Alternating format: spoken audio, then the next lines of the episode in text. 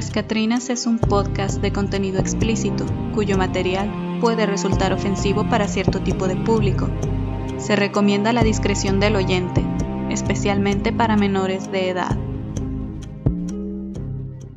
Hola, bienvenidos a Las Catrinas Podcast. Yo soy Lupita y me encuentran en Instagram como Los Libros de Lupita. Y yo soy Lina y me encuentran como Trenzalor92. Todas las fotografías de los casos los podrán encontrar en nuestro Instagram y canal de YouTube. Estamos en ambos sitios como Las Catrinas Podcast, todo juntos sin espacios. También pueden escribirnos a lascatrinaspodcast.com. Vamos a hacer un segundo disclaimer porque pues a lo mejor se saltan el primero, pero vamos a hablar de temas un poquito fuertes, probablemente nos vayamos a alterar un poco, probablemente ustedes también se vayan a alterar un poco nada más por si tienen menores cerca y no quieren que escuchen detalles explícitos de tortura, violaciones, a todo tipo de derechos humanos. Sí, este, pues eso, que sí está, sí, sí va a estar pesadito, ¿no?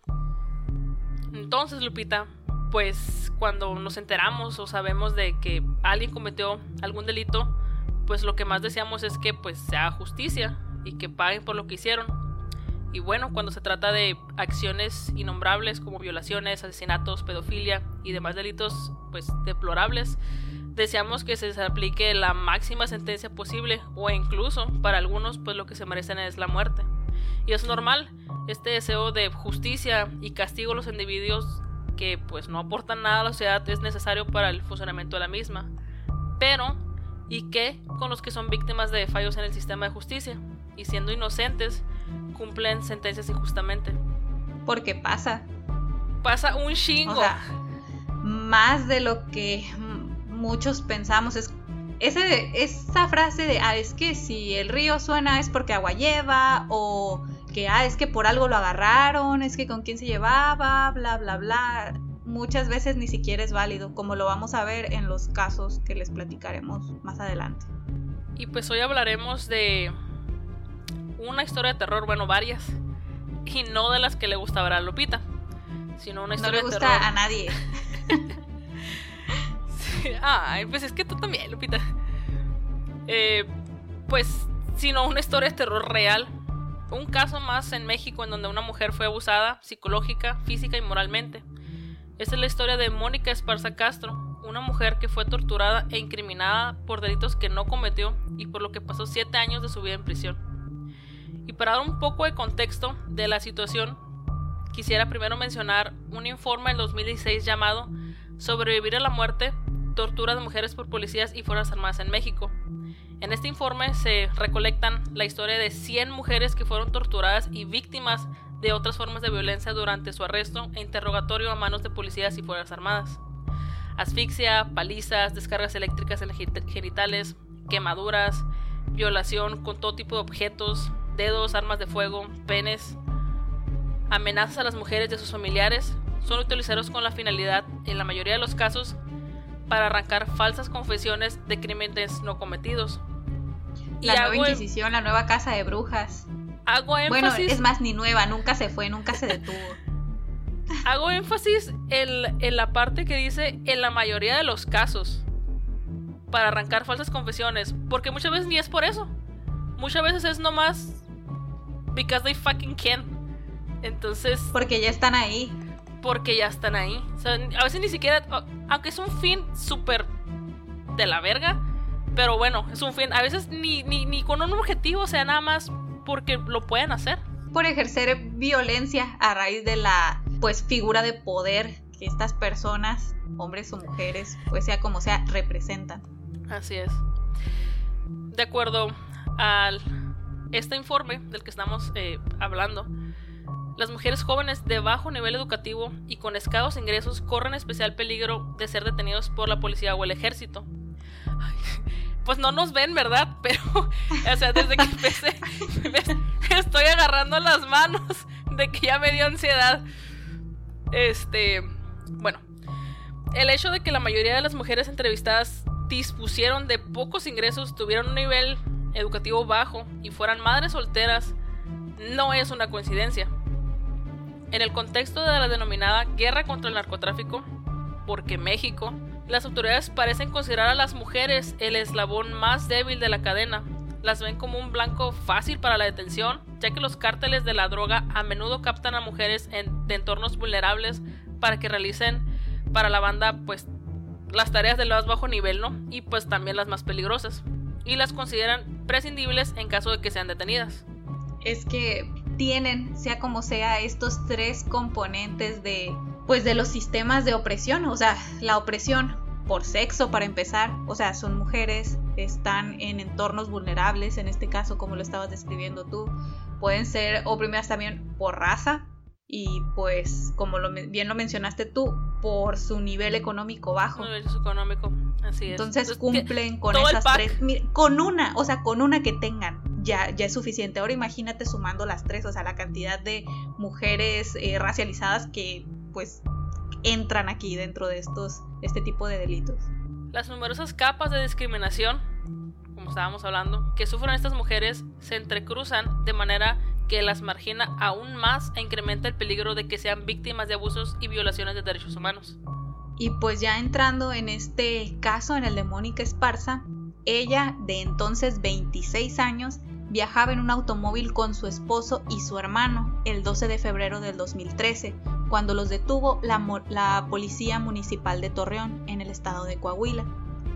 Lo siguiente que les vamos a contar, Mónica se lo relató a Amnistía Internacional, esta organización que se encarga de velar por los derechos humanos. Los agentes no mostraron orden de aprehensión alguna, pero se los llevaron a los tres a una bodega detrás de las oficinas de la Dirección de Seguridad Pública de Torreón. Mónica al principio se quedó afuera, o sea, se quedó en una camioneta policial por un periodo que ella dice que fue aproximadamente dos horas. Un oficial llegó ahí a ese lugar a donde tenían la bodega y cuando vio a Mónica ahí afuera se puso furioso con la gente que la había llevado y le dijo, eres una pendeja, ¿por qué la tienes detenida ahí? Unos minutos después regresó y metió a Mónica en esta bodega, amenazándola con cortarla en pedazos. Según el relato de Mónica, al entrar en esta bodega el oficial le dijo, bienvenida a la fiesta. En aquella bodega, Mónica vio cómo militares y policías municipales torturaban a su esposo y hermano con tablas en el pecho y la espalda. A ella, que acababan de descubrirle la cara porque pues se la habían tapado con ropa, la golpearon en el estómago mientras le cuestionaban cosas que ella desconocía. La sumergieron en un tambo con agua, le pusieron una bolsa de plástico en la cabeza, uno de ellos la golpeó con un látigo con espuelas, que son estas como espigas metálicas que se utilizaban en las botas, estas que tienen como forma de estrella. Mónica vio que a ellos, o sea, a su esposo y a su hermano les hacían lo mismo. A su esposo se le desprendió la piel de las piernas, lo golpearon con un palo, le dieron choques eléctricos, a su hermano lo torturaron colocándole unas pinzas en los pezones. Después de eso, la violaron de manera grupal y también violaron a su esposo frente a ella. Finalmente, horas después de haber llegado a aquel recinto del horror, los llevaron a rastras hacia una oficina de la Dirección de Seguridad Pública. Estaban tan heridos y traumatizados que su esposo ya no podía hablar.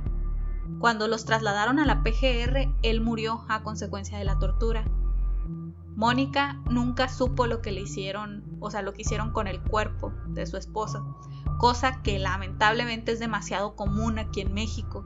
Por eso se forman tantos grupos de familiares y personas afectadas que se encargan de buscar los restos de los desaparecidos. Mientras estaba leyendo esta parte me acordé de los pendejos del ayuntamiento de Guaymas. Eso de que en el Día Internacional de Erradicar la Violencia contra las Mujeres, Sara Bayer, la alcaldesa de ahí, les entregó cubetas de fierro, cubrebocas, gel antibacterial, guantes, palas, sueros al grupo de guerreras buscadoras, que es este colectivo que se encarga de buscar a sus familiares desaparecidos en Empalme y Guaymas, en Sonora. Palas, güey. la neta, me, no sé, me puso muy mal, o sea, cuando vi esa noticia.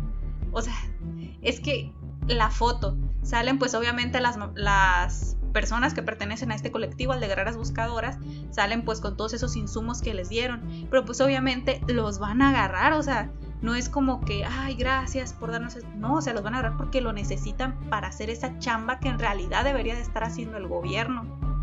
Y muy en ello, o sea, estos del ayuntamiento de Guaymas parándose el cuello de que apoyan. O sea, ¿cuál apoyar? O sea, es su chamba, ellos son los que deberían de estar eh, buscando a las personas, o sea, antes de tener que estar buscando cuerpos, como ahora lo tienen que hacer estas guerreras buscadoras en vez de estarles poniendo escoltas a estos violadores, a estos corruptos, para que la gente pues, no los linche o que no les vaya a rayar su casa, como este caso del que todos ya habrán escuchado que ocurrió ahora en el 8 de marzo.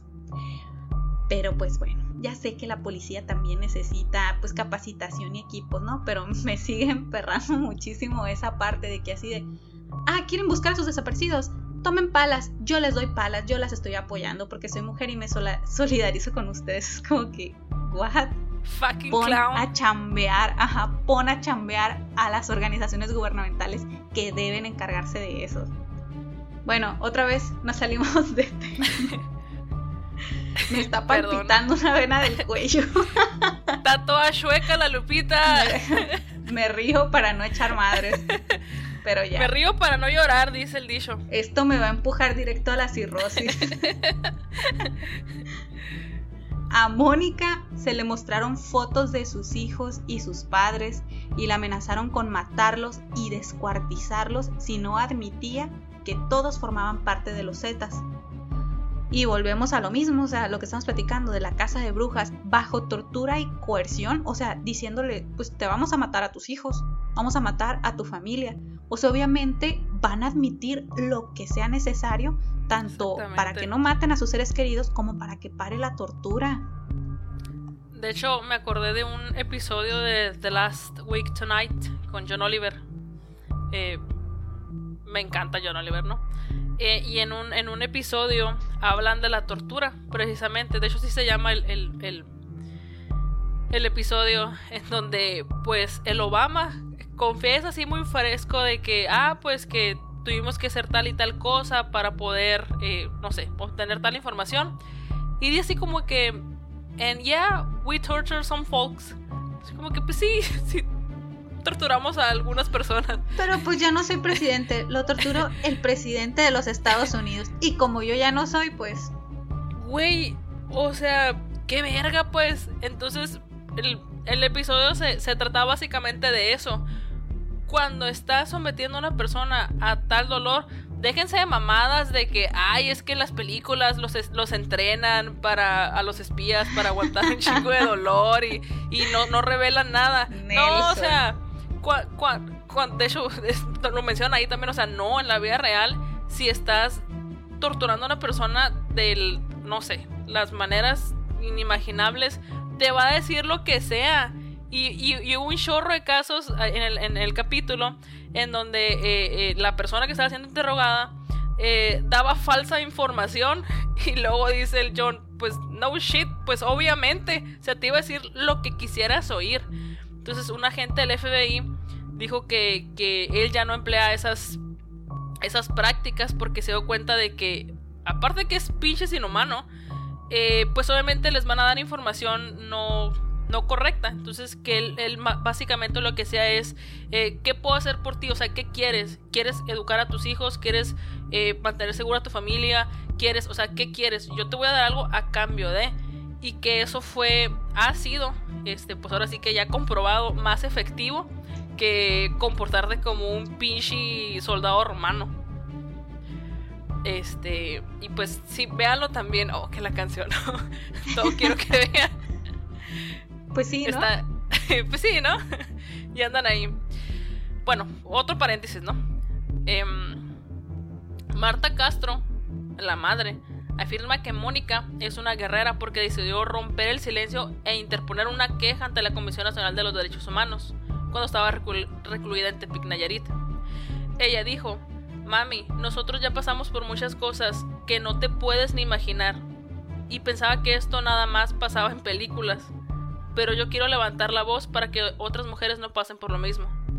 Ay. Recuerda que como mamá no estaba de acuerdo con esta decisión e incluso cuando la comisión emitió la recomendación 15-2016 y otros organismos defensores la contactaron, quiso evadirlos. Sin embargo, su hija la convenció de que era lo mejor pues difundir lo que pasó. Dice ella, Mónica. Ahora sí creo que puede existir la justicia. Antes no me pasaba ni por la mente que fuera ser algo bueno para ellos. Cuando se empiezan a acercar no quería contestar llamadas, porque es igual que todo y toda puerta que he tocado me la han cerrado. El 12 de marzo del 2020, el juez federal Yuri Ali Ronquillo Vélez reconoció la inocencia de Mónica Esparza y ordenó su libertad. Sin embargo, la FGR presentó un recurso de apelación alegando que las pruebas obtenidas bajo tortura son válidas bajo ciertas excepciones. El 26 de enero del 2021. Todos pendejos. Dime que eres un pendejo sin decirme que eres un pendejo. Bajo ciertas excepciones. eh, muy bien. Pero pues cada quien. Ah. Ay, no. Este.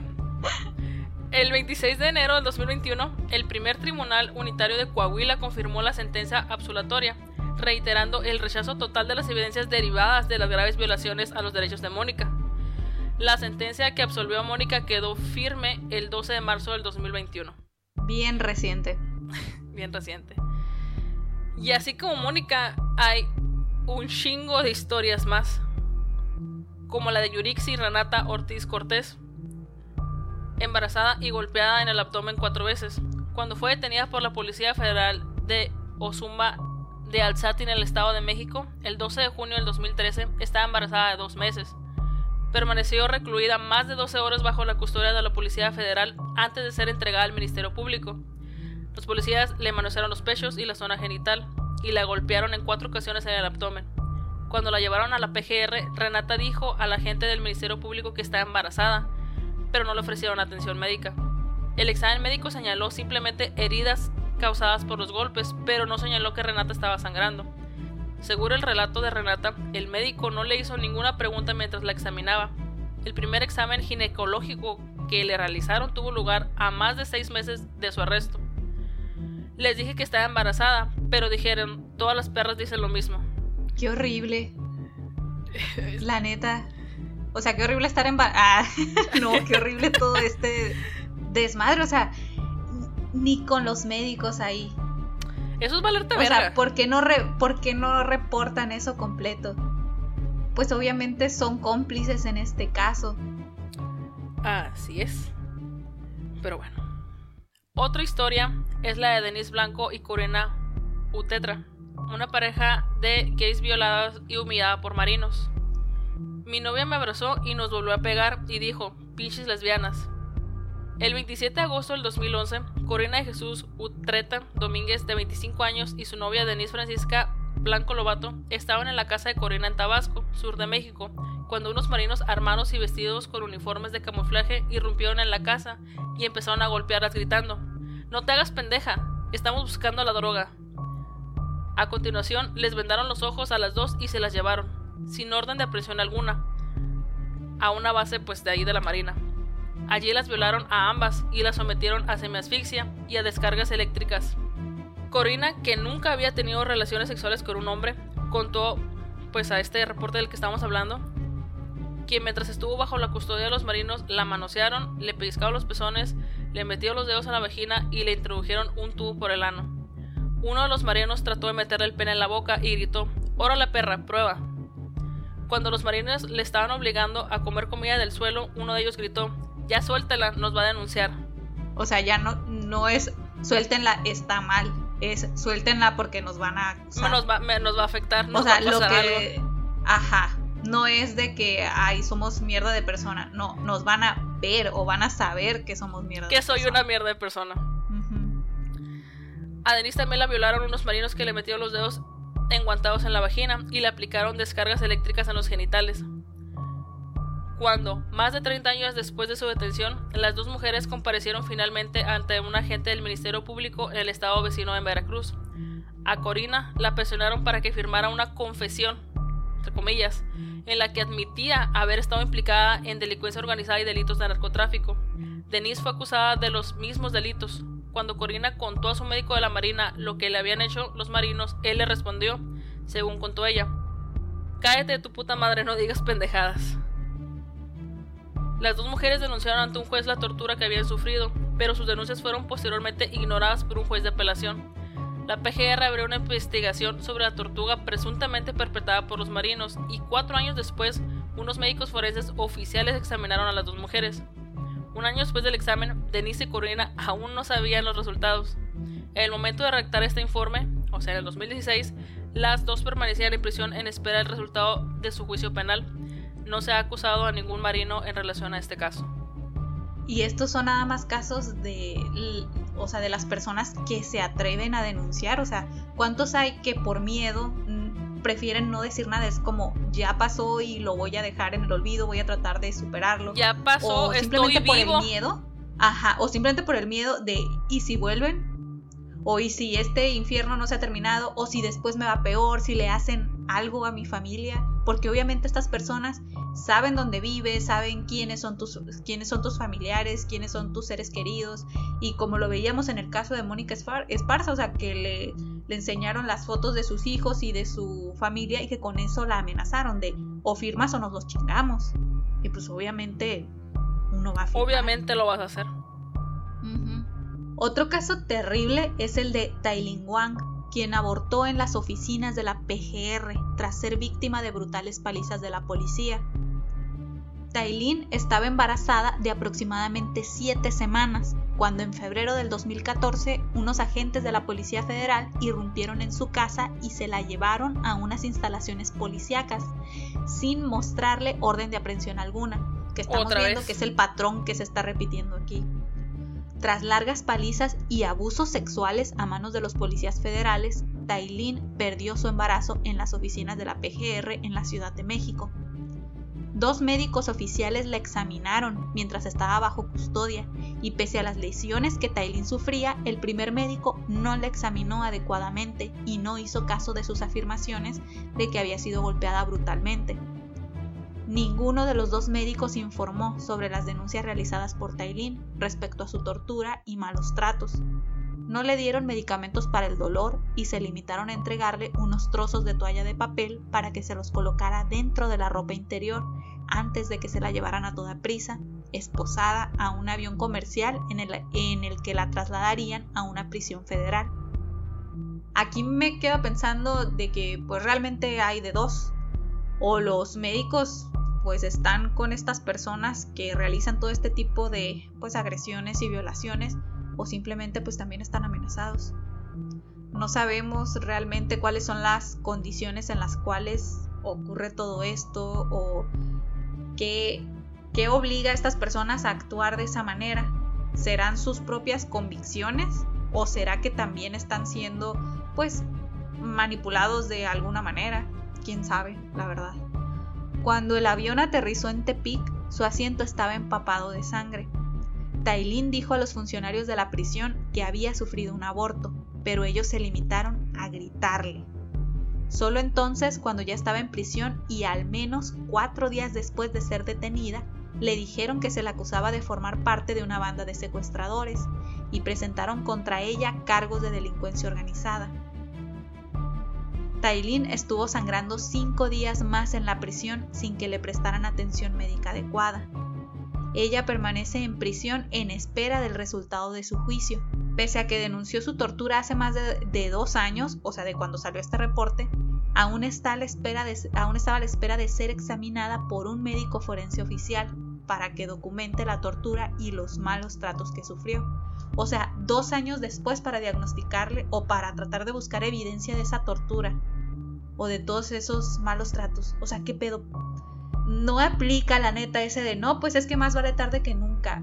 Dos años después a lo mejor ya sanaron gran parte de las lesiones físicas, no así las lesiones emocionales o todo, todo tipo de trauma con el cual se pudo haber quedado ella. Zarra, zarra por donde se vea. En el proceder de las autoridades, o sea, de manera colectiva, se percibe que deja mucho que desear.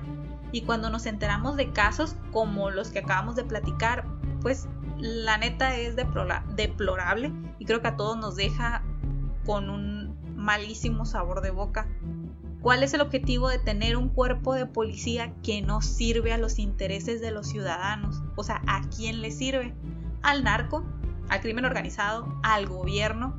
Lo único que queda claro es que todos estos servidores públicos ligados a los casos de los cuales no valen verga y a la a la infinidad más, así. Todos los que están metidos en, en este lodazal no les sirven para nada a los ciudadanos, sirven a cualquiera menos a los ciudadanos. Y no es cuestión de, de, meternos, o sea, como se ve mucho así de que, ah, es que antes mataban más, o si antes se secuestraba más, o o si ahorita, lo que sea, o sea, el punto es que sucede y a menos de que se realice una limpieza y una reestructuración profunda en todas estas instancias, o sea, que en vez de estar prevenir, de, en vez de prevenir todas estas situaciones, las están perpetuando. O sea, son estas mismas instancias las que están violentando a las personas, las que no llevan a cabo las detenciones como debe de ser, eh, no les permiten llevar a cabo un, un juicio justo. Bueno, hasta que se realice una buena limpieza y una buena reestructuración, Casos como el de Mónica, Renata, Denise, Corina y Taelín van a seguir ocurriendo. Y pues antes, para curarnos aquí en salud, antes de que empiecen con eso de que, ay, es que a los hombres también los secuestran, los violan y los matan. Don't. Ya sabemos que sí. Ajá, ya sabemos que sí. ya, espérate, me enojé otra vez. antes de que empiecen con que a los hombres también los secuestran, los violan y los matan, sí. Don't. Ya sabemos, ajá, ya sabemos que sí pasa y que es terrible. Así como nosotras elegimos contar las historias de estas mujeres, cualquiera puede ayudar a visibilizar el resto de casos, hablando, haciendo denuncias públicas o participando en algún tipo de movimiento. Si quieren decir, no, es que también está el caso de tal vato, háganlo. O sea, pónganse a denunciarlo, súbanlo a sus redes sociales, participen en algún movimiento para ayudar a visibilizar o para tratar de encontrar soluciones. Ya, ya queda, o sea, en cada quien qué tanto decide involucrarse. Nosotros elegimos relatar estos casos porque nos parecieron terribles y creo que ayudan a reflejar en gran parte lo que está sucediendo ahorita en el país. Y, y más que nada, esta esto de visibilizar ese tipo de casos, Lupita, a veces nosotros como que basamos nuestra opinión en solamente nuestra realidad, en el que, pues, a mí nunca me han secuestrado, a ninguna amiga la han desaparecido, a ninguna amiga la han violado, eh, familiar, mujer, y a veces como no, no pasa en nuestro entorno, porque pues hay gente que somos a lo mejor muy, muy privilegiados, a veces uno, uno basa su opinión en que, ah, pues entonces no pasa. Pero pues es cuestión de, de poquito que te informes y que busques y te vas a encontrar como este caso un chingo de casos en, en, México y en el mundo, ¿no? Pero pues ahora sí que nada más aquí un chorro. Entonces no, no, no, no, no podemos negar la, la realidad que, que, vivimos, ¿no? Que está muy culero. Pues sí, la, la realidad es que sí. Y tampoco es es así de que, uy, un gran trabajo meterte a buscar información. Es más, a lo mejor ni siquiera es necesario que te metas a las redes sociales. Pregúntale, pregúntale a tu prima, pregúntale a algún, algún amigo, algún pariente, algún conocido. Siempre, siempre están estos casos, como ya lo hemos mencionado en otras ocasiones, siempre están o casos de acoso, casos de violencia, casos eh, pues simplemente donde se abusa de, de esta autoridad bueno, se hace abuso de, la fuerza y de estas figuras de poder, que en este caso fue en lo que nosotros nos centramos. Como en vez de buscar culpables muchas veces se trata de buscar nada más un chivo expiatorio. Con esto también me acordé del caso de... ¿Cómo se llaman? Leticia... Es un matrimonio. Leticia Arcos y creo que Antonio Félix. Que a ellos ni siquiera fue de que los agarraron en la calle o algo así. La policía se metió en su casa o sea, se metieron a su casa y ellos pensaban que les estaban robando. Y los treparon también a una, no me acuerdo si era una tipo de combi así o una, no sé, alguna troca, ¿no? Los treparon y no les decían ni por qué. Y ahí se los llevan y obviamente pues también los golpearon, los torturaron y así. Y a los días, como a los dos días fue que les dijeron, ah, es que están aquí porque van a responder por el homicidio de tal persona. Y ellos, ¿qué? O sea, ¿quién? o sea, ni conocían a esa persona ni nada. La misma familia de la persona, es que no me acuerdo si era hombre o mujer, la persona eh, a la cual habían asesinado, eh, decían así como que, oye, pues esto como que no se ve real. esto no, no me cuadra, ellos ni siquiera se manejan en el mismo entorno, no, no hay evidencia, no hay nada. Y la policía así de, cállense, este es su culpable. Entonces, hace poco, de, hecho también a principios de este año, Amnistía, pero creo que con la de aquí de México o algo así, eh, también se metieron ya a revisar su caso y lograron liberarlos.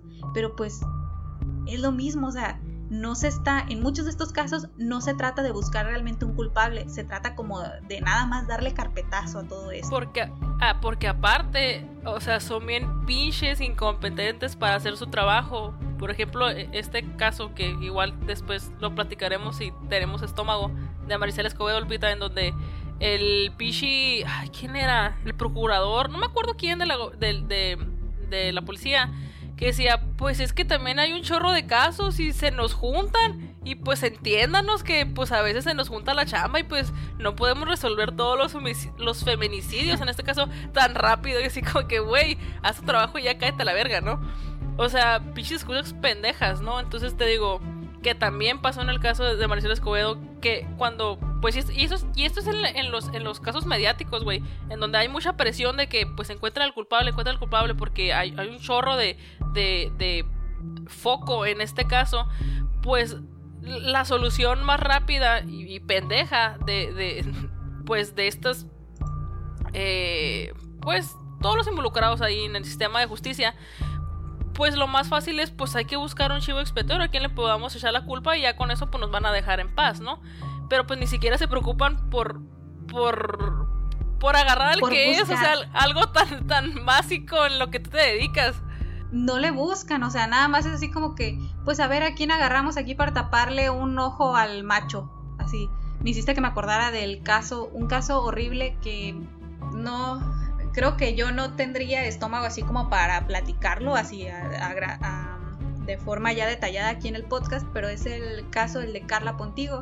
Busquen información para que vean, o sea, qué, qué zarra realmente fue el desarrollo de ese caso porque fue una morra a la cual pues acosaban en su trabajo y pues llegó el punto en el cual abusaron de ella, la neta, o sea, abusaron de ella y lo reportaron todo como si hubiera sido un accidente. Entonces llega la mamá al hospital y es así de que, ah, no, es que se estrelló contra una puerta. Y la morra tenía una mano marcada en el cuello, tenía un corte en la pierna, así que iba de arriba hacia abajo, estaba toda golpeada, tenía un golpe eh, que le había partido el cráneo. Y es como que, ¿Eso se hizo por correr a través de una puerta de cristal? Claro que no. Entonces los médicos no decían nada. Era como que, señora, es que tenemos que hacer esto. Y señora, le tenemos que cortar la pierna. Y señora, le tenemos que hacer esto. Y bla, bla, bla, bla. Y es como que, díganme qué vergas le pasó a mi hija. Y nadie le decía nada. O sea, y siempre se manejó eso de, es que fue un accidente. Y es que fue un accidente. Y de ahí no la sacaron. O sea, es que, ¿cómo, cómo va a ser un accidente? La neta, para nada. Hace poco volvieron a reabrir ese caso también porque eh, algunas organizaciones se acercaron a esta señora porque vieron todas estas irregularidades en el caso. Si tienen, pues, estómago, por decirlo de alguna manera, busquen la información porque el caso, les digo, está horrible.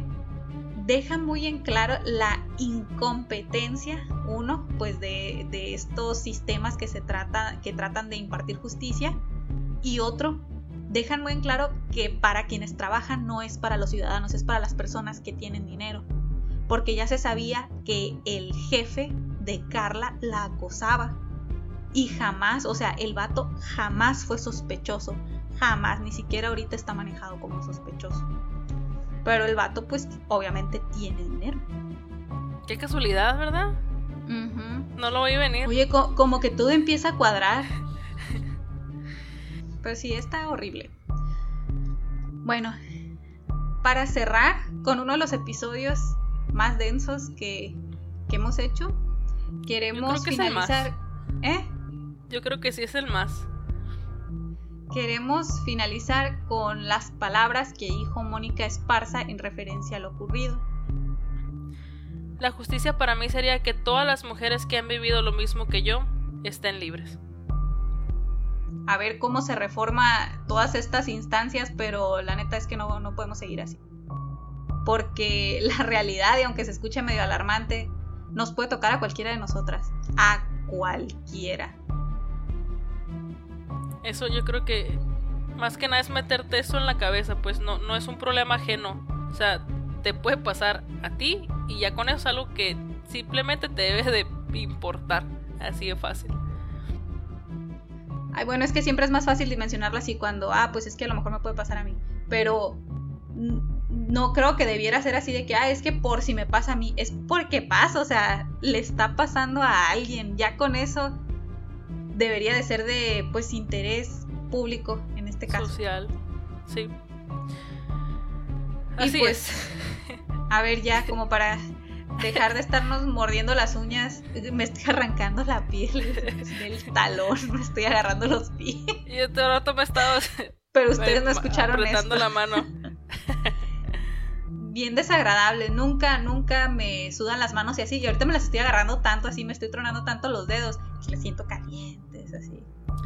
Pues te digo que, pues cuando estaba haciendo, pues recabando la información y demás, eh, pues digo, lo leemos varias veces porque pues hay que acomodar todo, ¿no? Y que tenga hilo. Entonces, ya había leído el caso en su momento, este, pero volverlo a leer y como que documentarme todavía más de toda la caca que hubo alrededor fue muy frustrante y pues ahorita volverlo a, a, a, pues a, a, a ver, porque pues ya estamos platicando el podcast, este, pues sí, o sea le dijo, le estaba diciendo a Lupita que antes incluso de empezar eh, sentía como, como, no sé, como, como algo en el estómago, como cuando estás frustrado o enojado y todavía ni empezamos. Este, Esa pesadez. Ándale, pesadez, esa es la palabra. Ajá. Eh, y antes, de hecho, la frase justo antes de darle así de que a grabar fue, ¿estás lista para emperrarte? sí, sí estábamos listos. Pero pasemos a cosas, no voy a decir mejores porque quién sabe, siempre quiero pensar que siempre los sorprendemos con nuestras recomendaciones. Entonces, ¿qué te parece, Lina, si pasamos a las recomendaciones? Sí me parece, pero no va a ser nada bonito. De hecho, bueno, pues es que es como que ad hoc al tema, por el tema, ajá. Simón, entonces pues no, no, no les voy a recomendar, no sé, King Kong contra Godzilla, ¿verdad? Va a ser algo pues de acuerdo al tema. Este, y pues se me vinieron un chorro de, de documentales y películas a la mente, pero escogí este porque mm, no sé si la palabra es curiosidad o morbosidad. Pero sí soy muy así de. Me gusta pues todo esto del crimen y la chingada, ¿no? Y he visto un chingo de documentales. Pero este en específico, o sea, de verdad, ni siquiera lo pude ver como que. como que seguido. Porque me dejaba así como que demasiado frustrada. Este documental se llama The Confession Tapes. Eh, el cual pues muestra los casos de seis personas acusadas de homicidios o crímenes en general, en donde pues obviamente después de ser manipulados en el proceso, los interrogados dan falsas confesiones de haber cometido el crimen. Y pues uno pensaría, Lupita, pues no mames, o sea, ¿cómo voy a confesar algo que no hice? Pero pues de esto precisamente se trata el documental, de cómo eh, pues policías, en este caso detectives, sin necesidad de golpes, ojo aquí, o torturas como tal, logran sacarle al interrogado las palabras exactas para poderlos incriminar. Y pues de alguna manera tiene sentido, porque estas personas eh, están pues estudiados para poder manejar pues la psicología a modo. Uno no espera que lo usen de manera perjudicial, ¿verdad? Obviamente, pero en cosas sí fue. ¿Ibas a decir algo? Gaslighting. Continúa. También, ¿no?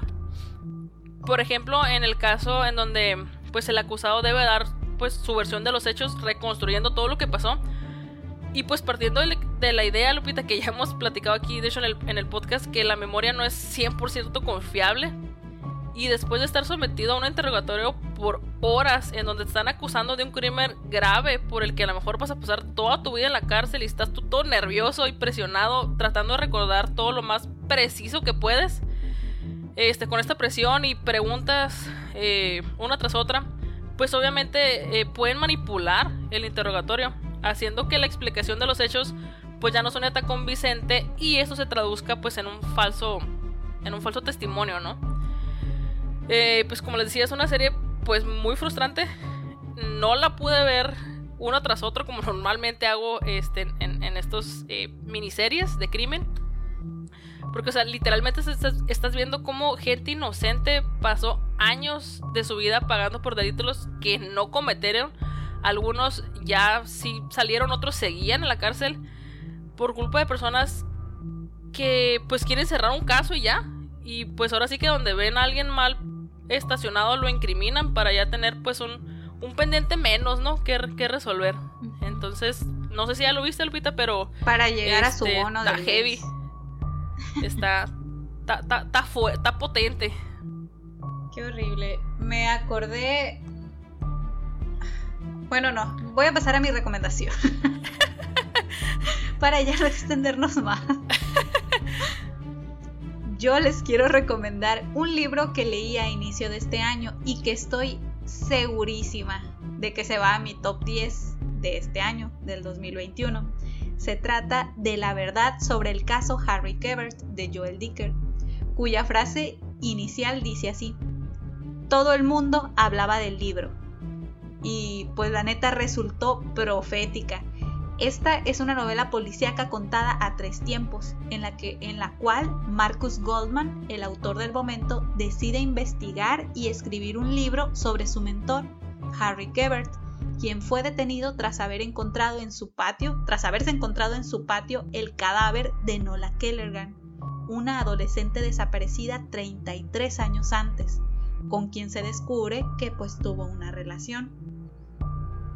No es un spoiler que, o sea, que ponga este libro aquí por el simple hecho de que a lo largo de la trama hay un montón de giros, de sorpresas y situaciones que hacen que te cuestiones quién es el verdadero culpable si tuviera que definir este libro en una palabra, eh, esa palabra sería adictivo. Es empezarlo y resulta tremendamente difícil soltarlo. El estilo de Dicker te saca risas en un momento y te pone a morderte las uñas en el siguiente.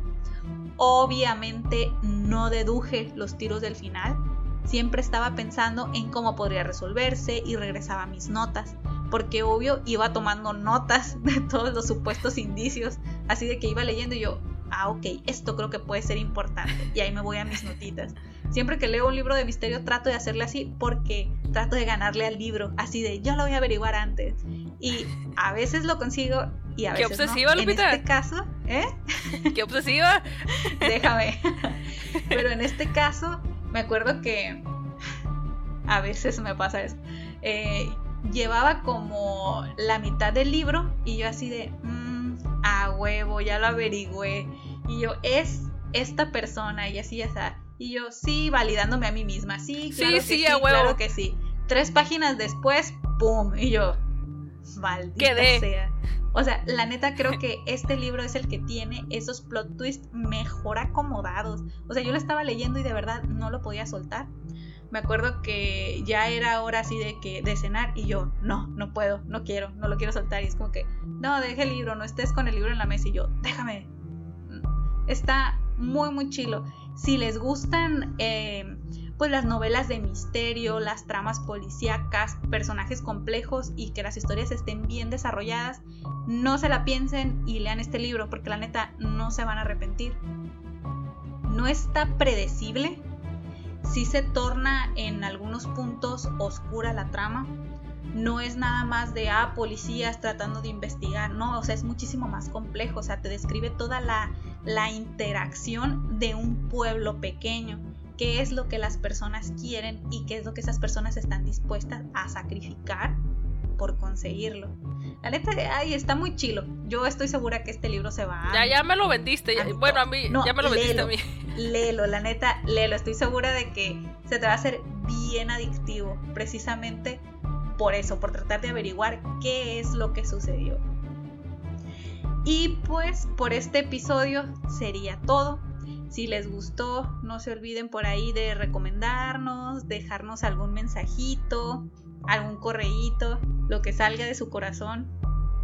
todo le, le, todo lo que nos mandan, lo que nos manden, de verdad, este, le ponemos mucha atención, este, porque, no sé, como los mensajes que nos han llegado, que no han sido tantos, ¿verdad? este, pero es calidad, no cantidad. siempre nos han emocionado mucho, ajá, y siempre se los contestamos. Sí, siempre los contestamos porque, más que nada porque sentimos también la emoción de las personas que nos escriben, este, de que pues también pues están que todos engranados. Ajá. Es, es, es, es, está muy chido, la neta. Este, y pues ojalá que, que les haya gustado el episodio, así como a nosotros, dentro de lo que cabe. Porque, o sea, si ya sabíamos que iba a estar pesado y que, pues, y nos íbamos a enojar, a incomodar, pero pues hay veces que, es, necesario, ¿no? También hablar de, este tipo de cosas. Pues sí, es visibilizar y abrir debate también. ¿Qué está haciendo cada quien? ¿Qué es lo que se debe de hacer? Echarlo abajo de la alfombra no va a servir de nada y por más que incomoden estos temas siempre va a ser mejor visibilizarlos y hablar de ellos para tratar de corregirlos y tratar de prevenir que sigan ocurriendo. Y pues ya, ese fue el mensaje de, de esta semana. Y pues ya, ya nos fuimos. Bye. Nos vemos la siguiente semana. Bye.